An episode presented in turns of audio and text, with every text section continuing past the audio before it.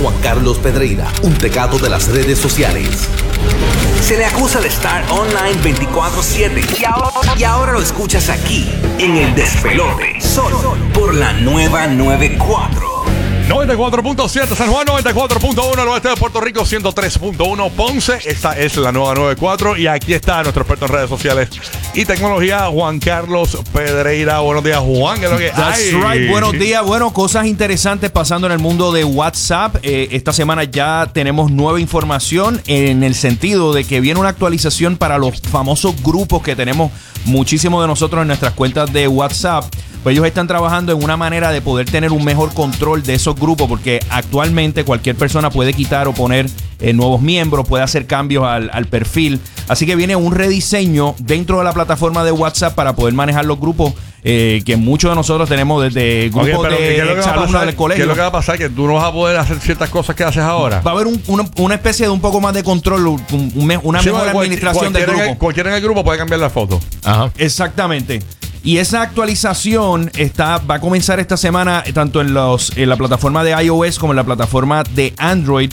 Eh, se ha convertido, mano, desde grupos, de aquellos que tienen hijos, grupos del salón, exalumnos, compañeros de trabajo, Sí. etcétera. Es una plataforma súper importante al punto que yo creo que es la plataforma para mantenernos en contacto con los grupos. Aquí en el despelote esa es la plataforma oficial. Pero tuviste la promo que van a hacer ahora, ¿verdad? ¿Cuál es? Va va a hacer un shooting con el negro nuevo de WhatsApp que va Para cambiar la foto, para cambiar la Hay foto. que refrescarle por lo Tiene un menos la- sombrerito nuevo. La toalla verde y azul hay que, hay que actualizarla. Es el la, ima- gorro. es la imagen de WhatsApp. Es la imagen, es la imagen. Él es el niño símbolo de WhatsApp. Él es el Mickey Mouse de ellos. sin, el, wa- sin el WhatsApp no sería lo mismo. No, No, de- no, sin no, duda. no. sin duda. le, dio, él le dio impulso. Sin Oye, duda, y yo lo a veces que- pienso que eso fue el mismo WhatsApp que lo envió. Lo más seguro. Y el otro problema, ¿Verdad? el otro Ese es el problema, presidente. Ese es el presidente de la compañía. el otro problema que no han podido controlar son estos videos que uno le da play y al final del video sale otro audio que no es el que uno piensa. que Ah, sale sale sí, una, sí, una sí, chica gritando o algo. Yo creo que hay. Ah, también, No sé si las has escuchado, Rocky. Sí, no, no, claro. Claro que lo he escuchado. Lo he escuchado.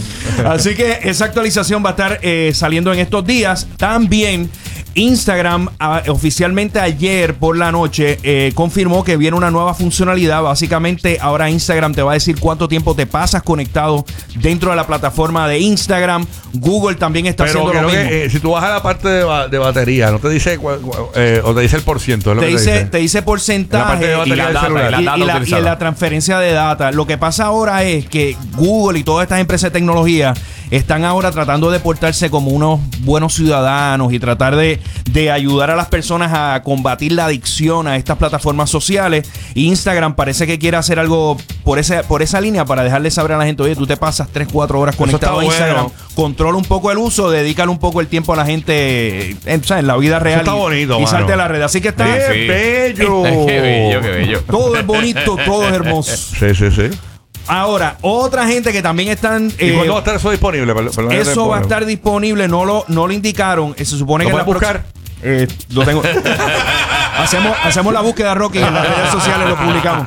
No, no, la información no está, lo, lo confirmó anoche en su cuenta de Twitter el CEO Kevin Systrom de la empresa Instagram. Ok. Eh, así que eso está por ahí. Ahora, Twitter, que también ha tenido un montón de problemas controlando contenido de odio, eh, spammers, gente radical tirando duro en Twitter. Twitter ahora va a estar lanzando una actualización para controlar un poco el desorden que tiende a pasar dentro de la plataforma de Twitter. Se chavó Donald Trump. Exacto, Así que Donald Trump, a Donald Trump, yo no sé si, esta, si estas nuevas regulaciones le van a aplicar, pero utilizando inteligencia artificial y sistemas computarizados, Twitter va a saber si tú le escribes a muchas personas en la cuenta de Twitter y no los estás siguiendo, si tienes varias cuentas que has abierto con una misma dirección de internet y si ha- hay, tu cuenta tiene algún tipo de relación con otra cuenta que ha cerrado, porque mucha gente, mucha gente cuando les cierran la cuenta de Twitter abren otra y siguen con el hostigamiento y toda esta vaina. sí.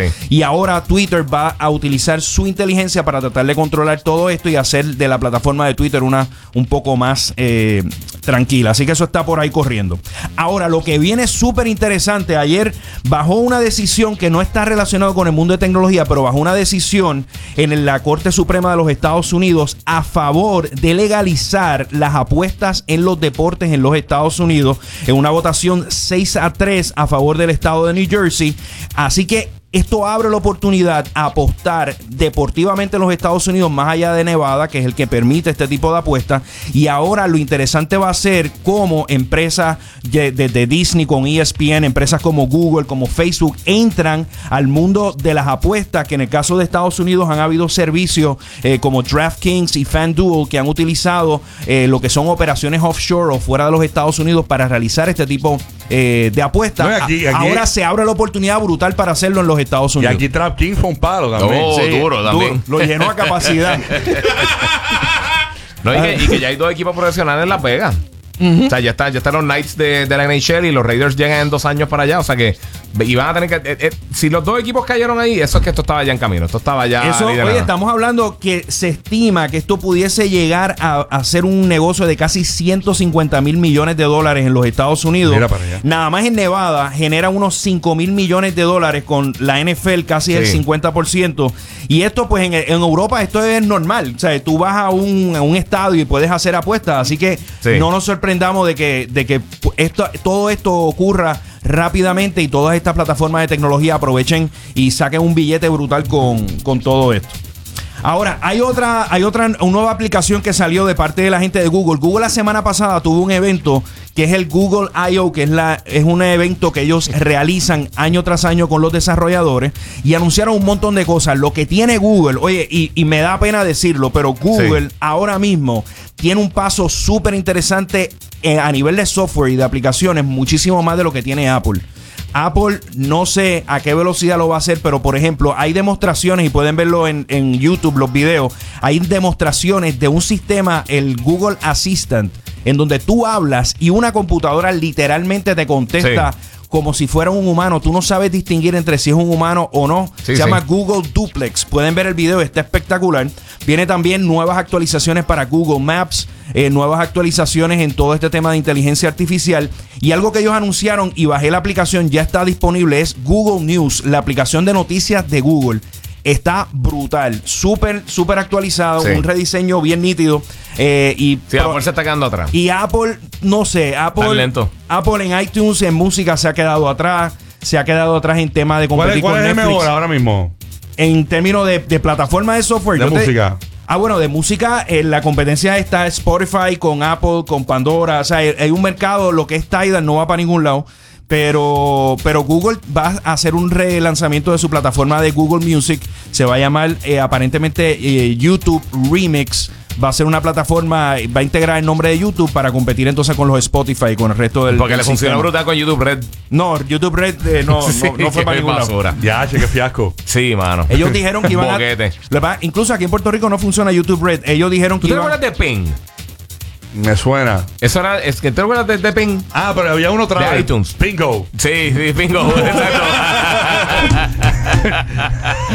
y Light. La gente que no quiere pagar. Ah. sí, también. No, eso era la plataforma que supuestamente que era como una red social de música que tenía Apple Ah, en sí, iTunes. me acuerdo. Ya, que sí. funcionó como por seis meses. En Apple, la- Pero eso fue bien breve. Era y yo una red dije cuando social. salió. Yo le dije, esto es una basura. Dentro de iTunes. Para que la gente vea lo que tú estás escuchando y a nadie le interesa lo que tú La, estás la- escuchando. la quitaron, voy a dejar mi cuenta abierta. sí, sí, eso está. No, porque, porque eso era con iTunes. Por eso la quitaron, la quitaron. Sí, eso la quitaron, eso la eliminaron. Eso Ellos, basura. mano, o sea, el propio Apple, que fue el que diseñó todo este tema de voice activated con el sistema de Siri, Amazon le comió el almuerzo y, y se, y se lo llevó por el medio. Realmente ¿no? ellos no fueron los que empezaron. Desde antes habían otros celulares que tenían eso, Samsung y un montón de cosas que tú tenías lo de lo- los voice commands. Que tú puedes decir call, fulano de tal y todo pero. Con los flip phones. Con los flip phones. Y estoy hablando de antes del Sí, iPhone, cuando estaba. Para los tiempos antes del Razer. Mm. Antes de Motorola Razer, ya, ya, yo, ya, ya yo tenía unos, unos celulares de Samsung que hacían eso. Había, sí, el que era color, como El un color dorado, cremita, un doradito. era como doradito, sí. Lo recuerdo. Pero nada, en lo masificó la gente de Sí, Apple sí, sí, y sí. no, o sea, no pudieron, no pudieron hacer un sistema como, lo, como lo hizo Amazon. Amazon en el caso de los Fire Sticks, Roku, o sea, todo Sí, le han mano. pasado por el lado a Apple. No sé, o sea, yo sé que Apple tiene un fracaso. A mí me sorprende con los miles de millones de dólares que tienen. Sí. Ellos tienen, creo que son 40 mil millones de dólares en cash. Sí. ¿Por qué no han comprado empresas ya preestablecidas y se, y se solidifican como es? el compran, problema- o compran un estudio como lo es 20th Century Fox. El problema o de hacen ellos una es creativo. como Netflix. Sí, pero es que el problema de ellos es creativo. La gente, eh, la persona que dirigía Apple era Steve Jobs. él, él era la mente maestra, era el Tony Stark de ellos. Se fue Murió desafortunadamente y ahora tienen el, el board. Tienen un montón de ejecutivos que son los que están tomando las Ive, Johnny decisiones. que- gente. Sí, pero, pero están tomando un- una mentalidad ejecutiva para hacer cosas que antes eran creativas y por eso es que llegaban a la masa. Y por eso es que ahora tuve las cosas realmente. Antes yo veía los keynotes de Apple y no me zorraba. En los últimos dos, Ahora son sinceramente, aburridos. aburridísimos. Son aburridos. aburridos, Porque ustedes no se van a trabajar en un Apple Store. de los genius. Genius Bar, Genius Bar. Pero vamos a ver, vamos a ver qué, qué hace. Pero oye, de verdad te digo, este es el año.